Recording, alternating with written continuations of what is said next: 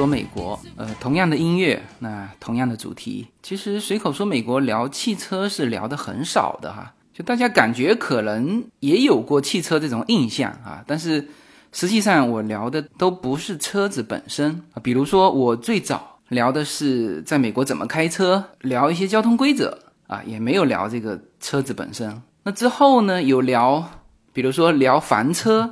叫房车阿拉斯加。啊，那么实际上聊的是一种旅游方式。啊，就是你到阿拉斯加，你得开这种的交通工具才能够玩得尽兴。啊，就听起来感觉是聊聊车子，当然房车也聊得很细，但实际上是聊旅行方式。啊。再比如说聊皮卡。啊，我曾经说过，我如果想要第三部车，那可能是皮卡，那现在这个计划改变了哈。那么那个聊的是皮卡吗？其实也不是皮卡，聊的是皮卡后面拉拽的东西啊，比如说房车，比如说游艇。实际上说的是美国的生活方式。为什么那么多人开皮卡？它并不是为了皮卡后车厢那么一点点的空间去装东西啊，聊的是一种生活方式。那么到了这两三期，如果算上这一期呢，我们聊特斯拉算是聊第三期了。那么。聊的是车子本身吗？可能也不是，聊的是汽车的明天。我本来想说是汽车的未来，但是未来太遥远了。其实聊的就是明天，或者聊的就是今天下午。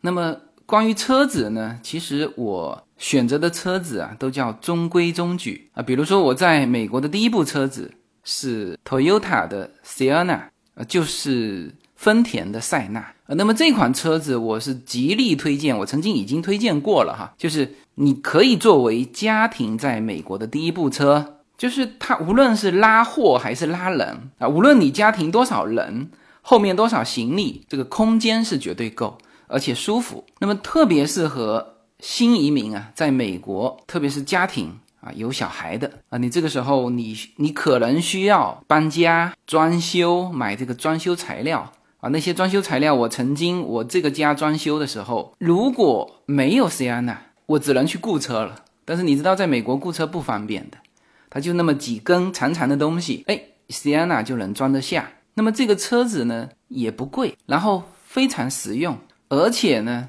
这个折损率还很低。我这次你看我那部 Sienna 用了五年了，我们移民来快五年了，这次我是把它卖掉。当时是三万块钱买的，五年前三万块钱买的，这次卖掉我卖了一万四，就很简单，委托这个特斯拉的，他通过一个什么汽车交易平台，我们也就懒得去去做这些事情了。而且我们内部 Sienna 这个周边被我跟叶子刮了一圈了，但是呢，给车子的时候他根本不看这些啊，这些细节我们有空啊再聊。就是我提到这个 Sienna 也是聊到它的功能性，就是。特别适合作为移民到美国的第一部车子，那么第二部车子那就因人而异了。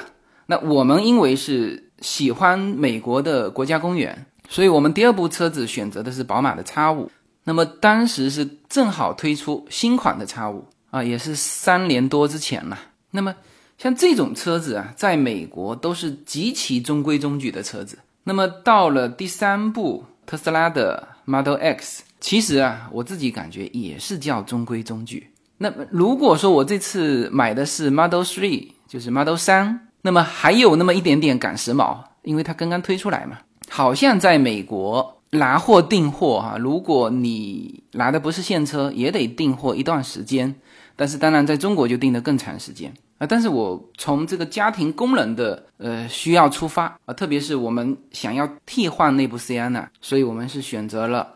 Model X 的七座，它第二排和第三排可以同时放倒，那么后面的空间也还是很大。它这辆车呢，看起来就外观看起来好像空间不大，实际上啊，它的车身就差 Sienna 一点点。我们 Sienna 用了五年，其实真正用到它的空间的时候极其之少啊，这也是我下定决心这次能够替换成 Model X 的一个很重要的原因。其实用了五年的时间呢，我就是装修的时候买过一次材料，用到这个它的空间。那剩下的我其他的车子都可以实现啊，特别是现在这个特斯拉 X，它后面两排可能放倒嘛，那么这个空间也也已经出来了。呃，那么这个就和 Sienna 的后面空间是差不多的。塞纳的第二排，它要把它拆掉啊，那那个后面空间可能会比 Model X 大一些。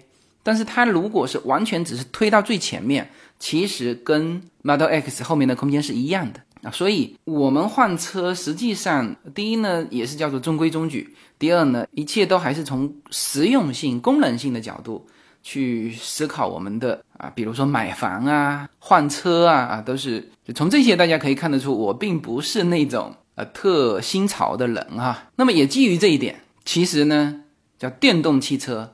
已经在眼前了，特别说在美国哈，选择电动汽车，我觉得已经不是买什么今天下午或者是明天的东西了，其实就是买今天的东西。现在当下，你如果还准备买新车，我都非常建议直接上电动车，特别在美国哈。那么这一期呢，就是要聊就当下中国和美国的电动车从车身到市场的一些不同。呃，前面两期播出之后呢，我看听友们也都很热烈的在讨论。呃，那么作为我来说呢，其实我对汽车没有研究太多，电动车是一个新鲜事物，我呢是完全从一个叫使用者、消费者的角度去聊这个话题。回到当下聊电动车的话，我其实看到过我前面两期节目一些热心听友在下面给我的评论啊。那么我也看了，呃，国内一些专业的车评人对于这个国内的电动车的一些比较著名的一些文章。那我整体呃看下来，就是电动车这个领域啊，两个感受哈。第一，中国跟美国还是有比较大的不同的。待会儿也就是这期节目的重点，我会聊到这个。第二呢，电动车的变化是越来越快，越来越快。所以从这个角度出发，是可以区分两类人的。这两类人其实都懂车。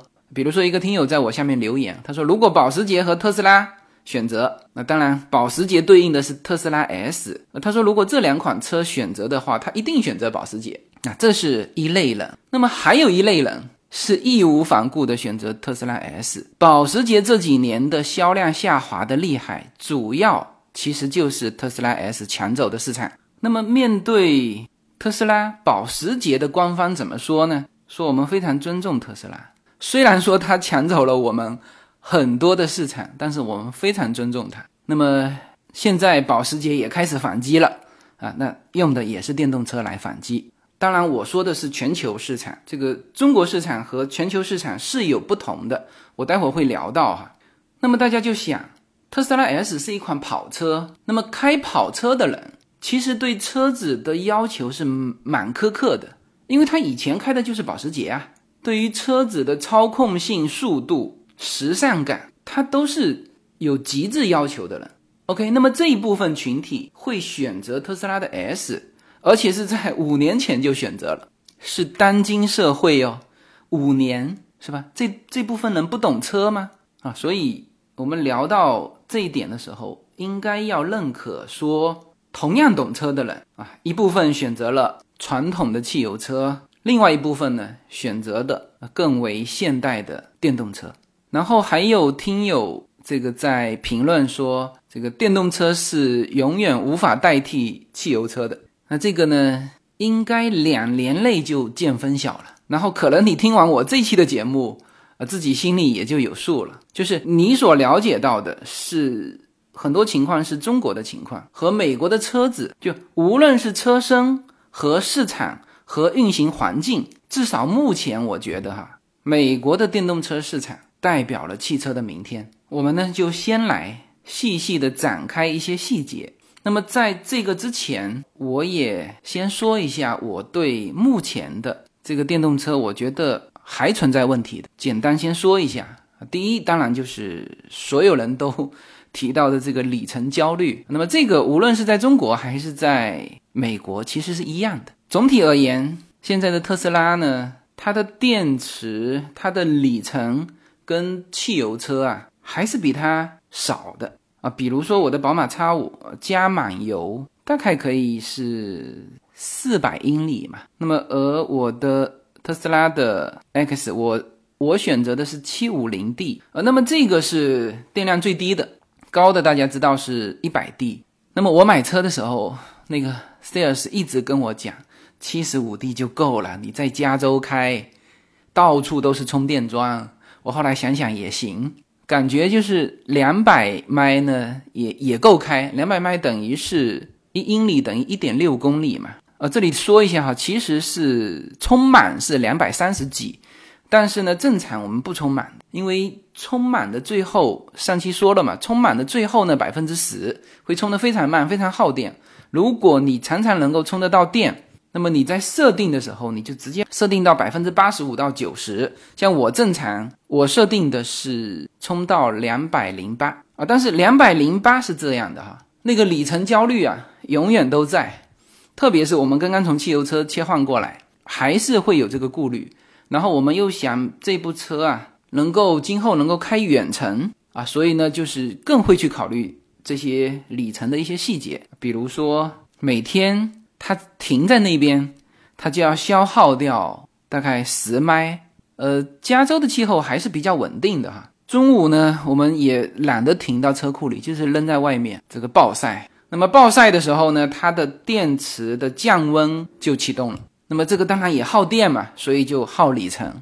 呃，那么也有人说，如果是到呃气温更低的地方，早晨或者是晚上，如果太冷了，它电池会启动自动的这电池加热。它始终有的电池有一个空调，维持一个恒定的温度。那么这个东西是需要耗电的。那么还有就是车内的一些。实际上，它的车子是一种待机的状态，就像你的手机啊，你就算是不打电话，扔在那边，扔它几天也没电了啊，就是这个道理。每天大概你预计十迈的损耗，那么同时呢，你如果开出去，就正常我的 Model X，它的平均能耗哈，就是五百部车比较，它大概平均的能耗是三百二。那这个能耗是比所有的，比如说比这个 S 啊，比这个 Model 三啊都高很多，因为 X 是一辆大车，它不仅高而且大，它的平均重量要比普通的车子要重两百多公斤，所以它本身能耗就大，三百二平均。而我们开的话，我经常都把它开到三百九，接近四百，特别是刚刚从汽油车切换过来的，你对于油门和刹车的把握。你不会用它的能量缓冲，就是像平时一样踩油门，然后啪一一换脚就去想去踩这个刹车。那这种情况下你就没开好嘛。所以在这种情况下，你的能耗啊要比平均能耗还要开得更高。所以我们自己测算了一下，比如说二十迈的实际旅程，我可能啊这电动车啊我要开掉二十二迈或者二十三迈。呃，这些都是正常的，所以这个叶子呢，开过一次中型的长途，他从洛杉矶开到那个圣地亚哥那边，就 Legoland 嘛，没有开到圣地亚哥，但是接近圣地亚哥了，就是开过去两个小时的这个车程，所以他一路是用辅助驾驶，他告诉我说用辅助驾驶那个能量损耗比我们平时开的小得多，那这个就说明是我们开的问题，辅助驾驶在高速上走。它能耗能够能够开到两百多，那就比我们开的会节省很多了。那么这个再耗掉一些，所以我们正常的说两百迈拉出来开呀，然后你又不可能说开到就正常情况下，我们不能够把这个电池开到红嘛，是吧？就正常你如果低于七十迈，你就要去充电了。所以在这个过程当中，就一百四十迈乘以一点六。大概是三百多一点公里吧，那么再除以我们每天的停在那边的损耗，再减掉我们开不清楚的那个能量损耗，是吧？所以就换算成公里，这个里程焦虑啊，就是在这两百公里之内。所以现在电动车的问题，就是唯一我觉得问题，那就是里程焦虑。当然，在加州是。应该算是全球最好的地方哈，这个加州的充电站是布的最密的，所以这个就我待会会聊到环境的不同，就是在中国和在美国啊，甚至在美国的是在东部还是在西部用电动车呢，都是不同。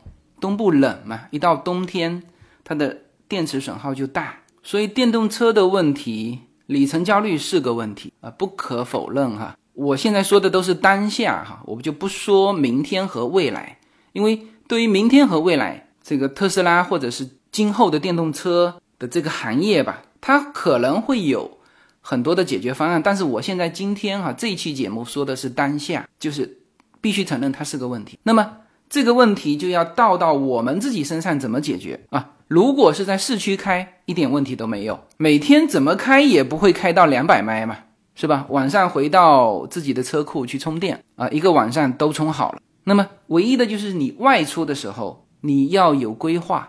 那比如说你选择的酒店，那么它是不是有充电桩啊？当然这个是还是辅助的，最重要的就是特斯拉的这个充电桩。呃，特斯拉的充电桩在美国也一样哈，是专用的，没有公用。那么这个呢，在特斯拉的地图里面，比如说你想去哪里，你再远的地方，你就跑到加拿大去，它也会给你一站一站规划好，你一定要严格按照它的规划去跑，就是不要说漏过某一站啊。这个它的很多就是比较偏远的地方，比如说我们想去丹佛，那么一站一站过去，它给你算好了，所有的电动车。像我们这种七十五 D 哈，就是属于短程的，它也是给你安排的够用的。但是你不要错过某一站，那这个就是我们自己要去规划。当然，特斯拉已经在它的地图上给你规划好了。那么这个很重要哈，就是这里面它会综合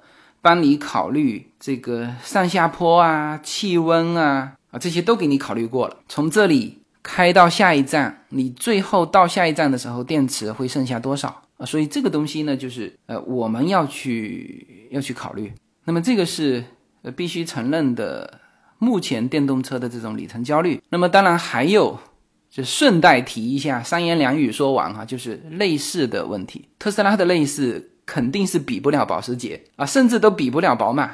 所以呢，你选择特斯拉就。就是说白了，还是两种人嘛。一种人会选择保时捷，那么另外一种人会选择特斯拉 S。特斯拉 S 是在五年前出产的，那个时候估计类似更差啊。就是我们现在拿到 X 的时候，就是你你乍一看都还可以，但是有些细节啊，确实是不够精致啊，跟这个老车企是不能比的。那么这个就是就中美两国的电动车都存在的问题，因为中国也有特斯拉嘛。特斯拉也在中国也在卖，是吧？而且我看了一下，从特斯拉的电池的地图看了一下，中国是很发达的国家呀。从这个特斯拉的充电桩的分布，你就可以全世界地图拿出来，你就可以看到啊。当然，这个特别冷的地方不说哈，但是总体上你可以看到国家之间的这种发展水平。那么，中国从特斯拉的充电桩来看，那是发达国家了。但是即使这样，还存在里程焦虑，这个中美两边都一样。没有什么可以阻挡对自由的向往。大家好，这张专辑的播出时间是每周一周五的下午，每周两期，不见不散。现在大家除了收听我的音频节目之外，还可以加入我的微信公众号，公众号的名字是无限空间，这是一个跨越中美的自由连接的社群。大家可以通过这个公众号找到您所在的城市或者是您喜欢的微信群，加入随口说美国的社群。同时，也在这个公众号里面啊，已经建成了随口说美国的 IP 矩阵，名字叫做星辰大海。在这里面呢，大家。可以听到更多的跨境主播为您分享的更多的跨境内容。当然，您如果希望随时能够追踪到随口说美国的各类信息，您还可以登录新浪微博、今日头条、抖音去搜寻随口说美国。移动互联网的神奇之处呢，就是可以把同类的人拉得很近，让我们勇敢开始，活成喜欢的那个自己。我们说中国和美国在电动汽车这一块呢，很多是不同的。首先当然是车身不同啊，其次才是环境不同。但是这二者共同作用，那么实际上呢，就会造成什么呢？造成有一个问题是截然不同的答案。比如说，如果是在美国问说现在合不合适买电动车，那么我能够给到你的答案是：如果你要换新车，你完全可以买；如果在中国，那看来还不是好时机。呃，这个问题我问过我身边一个朋友，他比较懂车。那么他之前的观点就是说，这个电动汽车还不成熟，还不到买的时候。那么我前天啊，这个都是说了两期节目之后的啊，突然间想起来，我说：“哎呦，我说可能得问问他，万一我们聊电动车的时候漏掉什么很重要的什么环节，是吧？他毕竟是懂车的。那么当我提出这个问题的时候，他的他给我第一句的回答就是，他说他说的观点是在中国还不合适啊。我说那个这这个东西就对了，哎。”你看哈，我看过很多的报道，我们把这个车身不同，我再分成三个部分讲，一个叫电池不同，第二叫车身不同，就是这个车架，第三叫细节不同。那么电池不同，我具体的不去拉这种电池，什么哪一款车用的是哪一个型号的电池，然后这个电池什么的，我不去拉这种技术性的细节哈。我看过很多说电动车电池不行的，那其中有一篇文章。说有一个早期买了电动车的，它题目就叫做“早期购买了电动车的，现在都好像是叫苦不堪言啊，还是困在其中啊？反正总之就是都买错了。呃，其中写到一个女士，就是当时买了一部电动车，承诺是可以开两百公里，那么开了三年之后呢，这个里程啊降到只能开五六十公里，那么这个五六十公里啊，其实就是废掉了。就如果你充满电只能开五六十公里，那你去哪里都不敢开。那么他到了这个车子品牌的维修店啊，说要要怎么处理？维修店的人员说这个要换电池，就是叫换电瓶。换电瓶多少钱呢？要八万块钱人民币哈。那么这个女士就非常惊诧，她说我当时买车只花了七万块钱，我现在换一个电瓶要八万块。这个 4S 店的人说是的，他说你当时买车的时候是享受国家补贴了。啊，具体多少我不清楚哈，可能是啊，比如说二十万的车子，国家补贴了十三万，这个具体数字不用去纠结哈，因为我是听说现在中国的一部电动车、电动汽车哈，国家都是补贴十几万，所以呢，说现在很多的品牌车，原来国产的比较差的品牌，就摇身一变，通通去做电动车，但实际上它。它不是像特斯拉这种专门研究电动车，是吧？这是借着这个电动车的。这个势头啊，就是把那个原来汽油车的这个车身改一改，就拿去上电动车，然后这一边又拿国家的补贴，那一边呢，一部还能够卖到十几万的价格，是吧？那么像这位女士，我们单说电池，它的这个电池是有问题的。那么美国这边特斯拉是什么情况呢？上一期我说过了，它的厂家承诺是八年电池保修。那么保修是什么意思呢？就是低于百分之七十，就是说你这电池坏了。我整个给你换。那么事实上，从特斯拉 S X 已经开了五六年了哈。那么这个大致五年的平均数据是损耗百分之五。那么按照这个检测机构出的说明，就是过了百分之五之后，它的衰减会越来越慢。所以特斯拉才敢承诺说八年，你如果低于百分之七十，我给你包换。那么这两相比较，呃，就知道这里面电池的不同。当然，这里面说的是部分或者说大部分吧，国产车用的电池和特斯拉用的电池。那么特斯拉实际上在电池这一块是有优势的。那么第二就是车身不同，就是刚才说到的，就是很多是用汽油车直接改装成这个国产的电动汽车啊，甚至我听到是这样的，就是。说那款车子就是当汽油车卖的时候只卖四万多块，摇身一变成电动车之后，居然能够卖十几万。然后这个十几万的基础之上还拿了国家的补贴，不知道多少钱哈。那么当然一个个转型，所以大家现在看到的是中国的电动车市场雨后春笋，各种品牌。那当然也有兢兢业业想做好电动车的，但是大部分。我个人感觉，这就这势头是吧？你的技术储备在哪里？车子的电池的，呃，一些系统的，特别是在目前电动车的整体研发上，就是产品上，还不是属于那种几十年、上百年的那种成熟工艺的。你这个时候，你的储备如果没有，你强行上，那可不是出来的都是一堆垃圾嘛，是吧？可能你这个行业是呃可以赚到钱，但是给到消费者面前的是一个不好的东西，这个是非常重要的。就是生活当中也是很多这种例子啊，就像我一个朋友说咖啡，说中国人很多不喜欢喝咖啡，那是因为他喝到很差的咖啡，没有喝到好的咖啡。呃，这个观点我是完全同意的。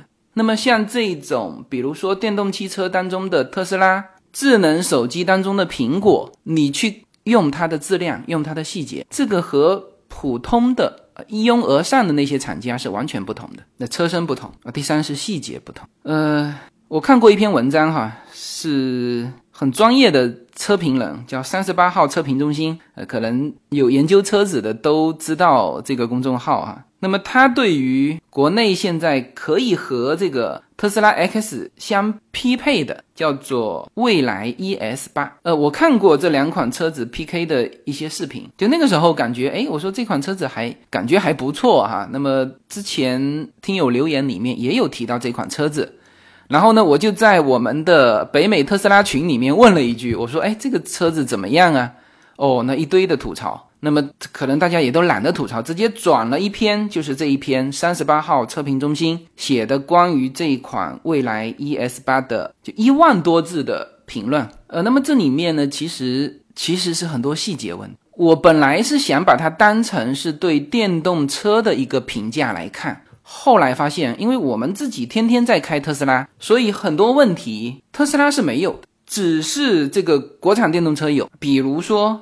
中途加速的这个问题，他说这个蔚来 ES 八在正常开的时候突然猛踩油门，这个时候呢，就是踩下去油门和你真正汽车飙起来有那么是零点五秒还是一秒的，就是反正有就一刹那的延迟。他说百分之九十的司机啊，在这种 这种操作之下，就司机吐了。他说这个吐不是说这个推背的这个加速度太大，而是这个延迟，就是。我让他走的时候，他没走。然后呢，我在一个正在怀疑的时候，他啪一下以非常高的速度冲出去。那么这个问题特斯拉没有。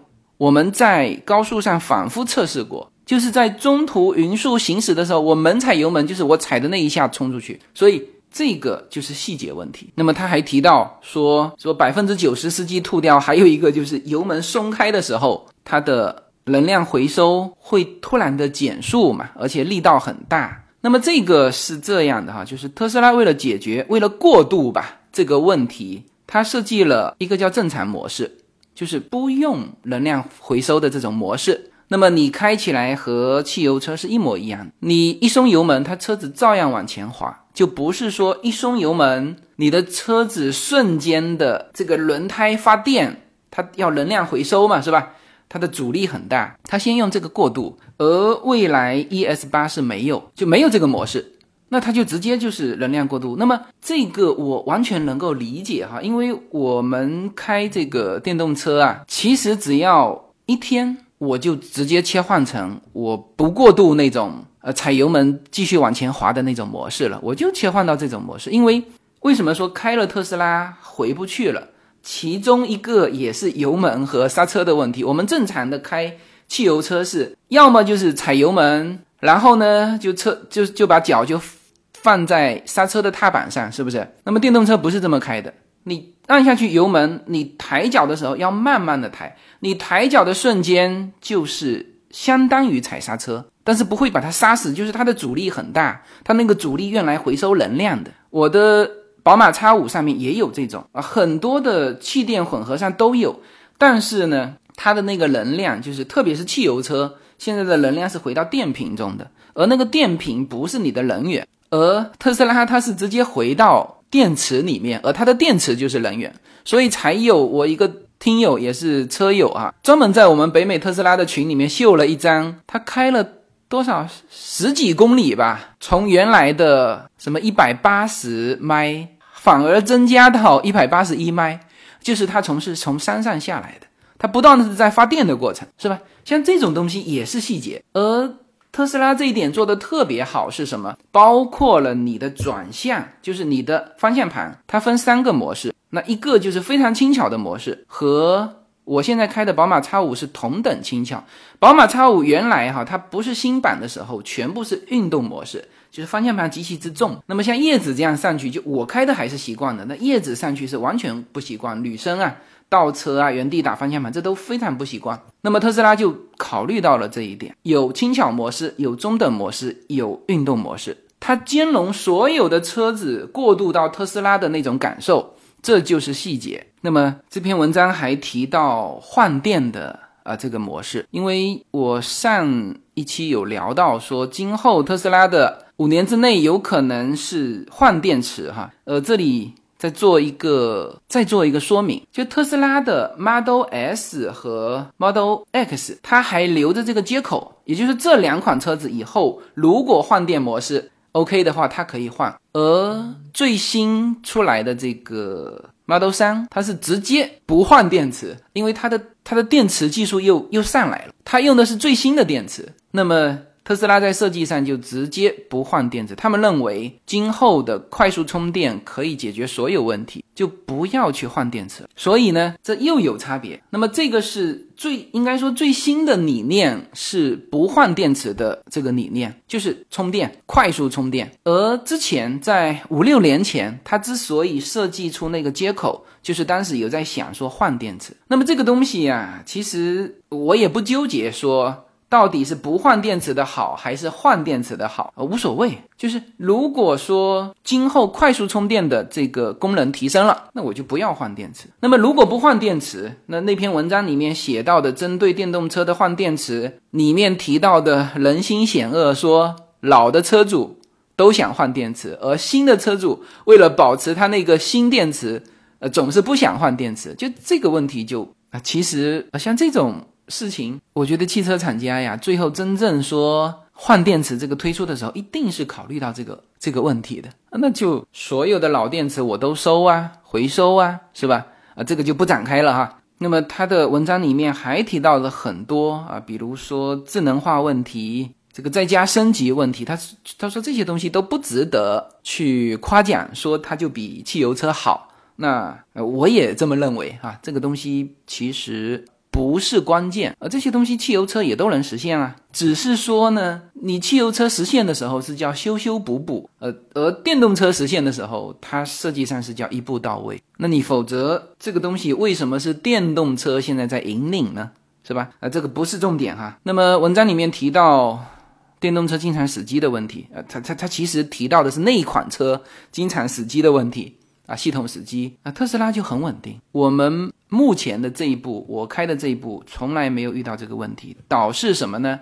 导致我们在试驾那个车子的时候，呃，遇到一个问题，我不太清楚是不是系统的问题啊，它也不是死机哈，只是有一个系统的小问题。然后那个销售人员说，你这两个键一起按，它就重新启动了。这个完全跟手机启动是一样的啊，但是我现在开的这一部没有这个问题，特别稳定。那么当然，文章后面精彩的部分呢，提到了隐私问题，提到了黑客问题，提到了人身安全问题。这些问题我上一期已经讲过了，这里就不再展开了。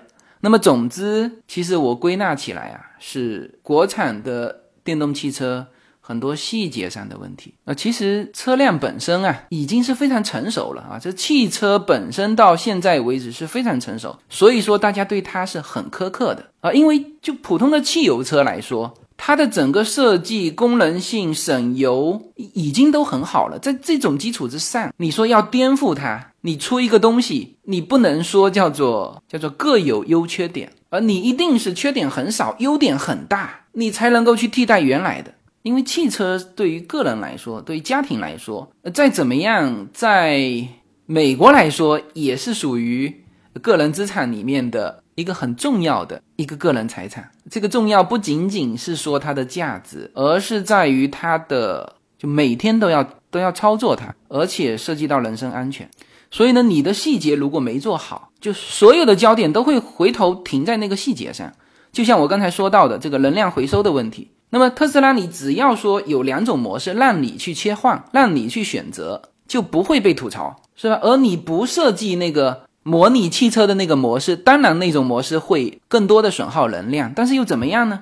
是吧？我帮你过渡过来了，你自然而然会去说哦，我要节省能量，我要开这个模式，然后我去学去适应开这种模式下如何正确的回收能量，如何正确的抬起你的油门，很快会适应的。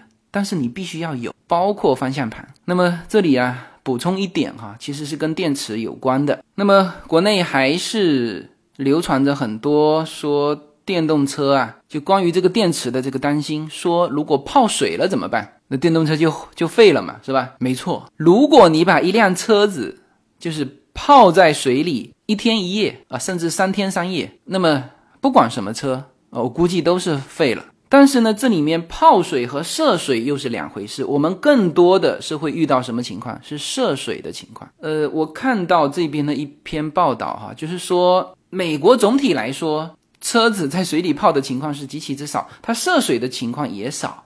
但是就有这种情况，然后呢，别人还把它拍出来，就是一辆特斯拉 S 同样的车子嘛，它在水里会浮起来。那么汽油车呢，可能就就浮不起来，就是就就停在那里，那就是变成只能泡在那里。那么也就是说，在通过就水的通过性这一方面，特斯拉 S 就有过在浮起来的时候继续慢慢的往前开，它就像一艘船一样通过了。那么这个事情被呃文章爆出来之后，那个埃隆马斯克还说呃不建议这样做。但是他说了一点，确实在涉水能力上，特斯拉要比汽油车更容易，就更安全。那么我还看过一篇视频，一个反正美国人经常爱干这个事情，就是他把还是一部特斯拉 S，就前面全部电路板打开，用高压水枪冲，然后最后的结果是车辆还能启动，呃，但是里面有一些就是电脑屏上操控其他的时候有出现一些故障。那么这里面首先是什么呢？就是说。电池它的这个密封保护，特斯拉是做的很好的。相对来说，哈，可能现在出的这个 Model 三更好，因为它是锁死，它是不换电池的。Model S 和 X 就是刚才被水冲的这个，刚才这个单床用的这个，其实它的密封性还是不如这个 Model 三的啊。OK，那么这些其实都是车子本身的一些细节，这是不一样的。所以在聊到说。电动汽车成熟不成熟的时候，我确实是要说一句：这个电动车啊，应该分两类，一类是特斯拉，还有一类是其他。抱歉哈，这个真不是广告。特斯拉在市场上是最，人家说它的广告费是最少，或者说是是零吧，它就没有宣传过。但是呢，都是口碑相传。像我今天做这个节目，完全也是口碑。OK，那么这个是车子的不同。现在夸张一点是说。特斯拉和其他车子，这里面包含了汽油车。那我觉得至少说特斯拉和其他电动车，这是完全可以的。这个环节我是想说，国产的其他的电动汽车呢，正如那个三十八号测评中心说的，很多啊是叫做半成品，它就很着急的赶着下线。像这个蔚来 ES 八，它为什么这么着急？它现在市场价是六十几万。其实特斯拉的 X，因为它的标底是冲着 X 来的嘛。都是这个 SUV 的车子，但是我不知道未来 ES 八能不能有七座哈。反正同样都是类比的车子，而 X 卖多少钱呢？呃，我这一部加了基础的配置是八万八千七，那么算九万吧，七九六十三，呃，大概就是六十万出头。未来也是卖六十万出头。但是如果说抛开关税，这两款车子同样竞争，那所有人都会选择特斯拉。但是问题是，这款车子现在在中国卖一百多万，而特斯拉虽然在上海投产了，但是它要两年之后才下线啊。那未来可不是赶紧冲出来，先抢这两年的市场，对吧？所以是一个半成品的车子。呃，那么未来汽车不要冲我拍砖哈，那个文章是三十八号测评中心写的。而且转发是理想呃，据说理想是投资了未来汽车的哈，就是你自己的投资人转发了这一篇文章，我在评论这篇文章。OK，那么这个是车身的不同。第二呢，环境不同。我们抛开充电桩吧，我们先说这个居家必备的家庭充电，就普通的普通桩，不说那个快速充电桩。美国哈，我之前听我的节目的都知道。都是叫独门独院有车库的。我当时想加建一个阳光房，City 就说你要不要算面积？我如果想算面积，抱歉，我还得去增加一个车库。我后来跟他说我不想就是写到面积里面去，但他也允许我加建，那就说明每家每户的这个车库都是必须要有的。那么因为有车库，所以车子是随时可以充。那么这个和目前中国的大量电动车的车主在小区里面没法充电，只能去这个快充站去充的情况是不同的。那那我们家的情况又更不同，我们的屋顶上本身就是特斯拉的太阳能板，我们充的是自己的电，而这种情况在国内就更少。你要加装太阳能板，你装到小区上面，那小区又是不让你装，因为。你是高楼嘛？大量的是高楼嘛？我听过很多说买了电动车的车主自己出钱在小区里面装那个充电桩，呃，都是不肯。那这是一个蛮大的差别，因为这个是叫做日常嘛。你如果日常充不到电，那你可不是得在快充站去排队吗？那么不仅中国是这种情况。香港也是这种情况。我这次卖给我车子的是一个香港人，呃，他在香港开特斯拉的时候，呃，他说这一方面就很憋屈，就家里没地方充，快充站要排队。那么像那些电影院啊、mall 啊那些有充电桩的，就很多人就扔在那里去看电影去了，就一直充。所以好像现在这些充电桩是有那个罚款功能。就你如果充满了电多少小时之内不开走，就自动会罚款。那这个都是和美国的情况是完全不同的啊，所以这个是环境不同之一。那么家里充电还有一个好处，呃，当然这也是不同哈，就是我不清楚外州的电是什么样。像在加州，在洛杉矶是中午的时候你如果用电是四毛八，晚上的时候用电是一毛二。所以我们家产的那个太阳能板啊，就中午的时候不是太阳当空照嘛，那么它的发电量就特别大，那我们自己家里用不完，就直接的输到那个电网中去了。就是这个时候，我是以一度电四毛八的价钱，四毛八美元哈，卖给爱迪生电网，然后晚上的时候是一毛二充回来，是吧？这叫错峰用电。所以整体的这个从省钱的角度上来说，也是国内。不同的，因为国内你如果家里没地方充啊，到外面去充，你怎么样啊？除了那个特斯拉的快充站哈，我知道特斯拉的快充站在国内好像也是多少公里之内是免的嘛，免费的。但是你如果去呃，比如说电影院、去商场去充，那是要钱的哈，这又是一个不同。当然，在鼓励电动车的这个政策方面，呃，两边。虽然说有差别，但是呃不是太明显，可能有的时候中国的补贴还多一点啊，比如说车辆的这个补贴，那在加州特斯拉是这么补贴的哈，就是每部车子给两千五百块钱的这个现金补贴，你自己买完车子之后呢，就你要拿到牌哈，拿到牌之后上他的一个网站自己去注册，他会把支票寄到你家里。然后还有一个就是七千五百块钱的一个税收补贴，那那个是可以你拿来抵税的，但抵的也不是七千五，是你抵收入七千五，就是你的纳税的那个额度减少了七千五。而中国的补贴是直接补给汽车厂家的，呃，其实这个法律也是很重要，就是它在高速路上可以辅助驾驶，啊，这呃，那这个是在美国是已经全部 OK 了。那么下一步就是延伸到就普通的那种街区嘛，那这个如果也 OK，那么自动驾驶就就全部完成。